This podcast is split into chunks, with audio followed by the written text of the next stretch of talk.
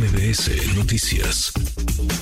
Un fenómeno, Taylor Swift es un verdadero fenómeno. Ayer su primera presentación, su primer concierto en la Ciudad de México, había una enorme expectativa porque estamos hablando solamente de un artista, de una cantante que vende un montón de entradas, de souvenirs, de discos, sino de alguien que genera todo un fenómeno, todo un ecosistema en torno a sí. Qué gusto escucharte, querido Jesse Cervantes, eh, titular del Morning Show, Jesse en Nexa. Usted seguramente lo ha escuchado, ha escuchado en las mañanas en la radio en nuestro país. Querido Jesse, ¿cómo te va?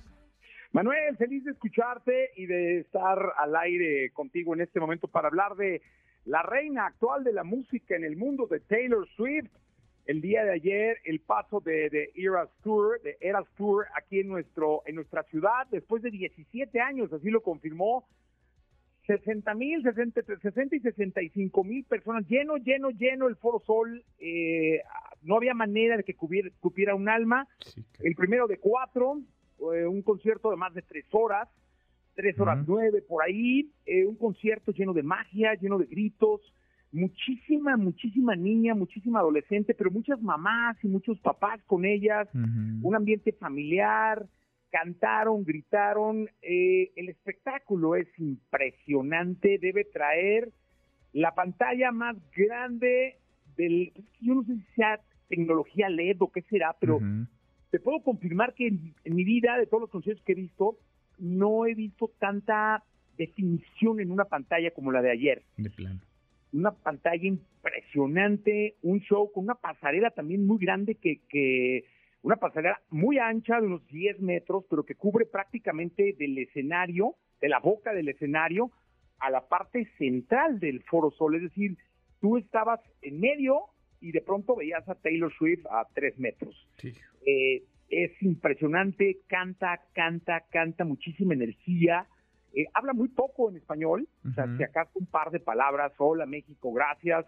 El resto son, eh, pues, se ve que tiene como muy ensayado todo, muy bordado todo, y se echa speeches en inglés, agradeciendo a sus fans, las suites, que son eh, impresionantes, la verdad, ayer se veían chicas ensayando los pasos de las coreografías, intercambiando las famosísimas pulseritas, este, y de verdad la disfrutamos y la pasamos muy bien. No, ya me imagino, ya me imagino, uno eh, veía las historias, los videos que han trascendido. Qué, qué locura, qué efervescencia y qué ambiente, ¿no? Qué clima se genera. ¿De, qué tamaño, eh, Jesse? Tú has visto un montón de artistas, algunos que tienen un éxito y pegan y otros que permanecen durante muchos años. ¿De qué tamaño es Taylor Swift para dimensionar?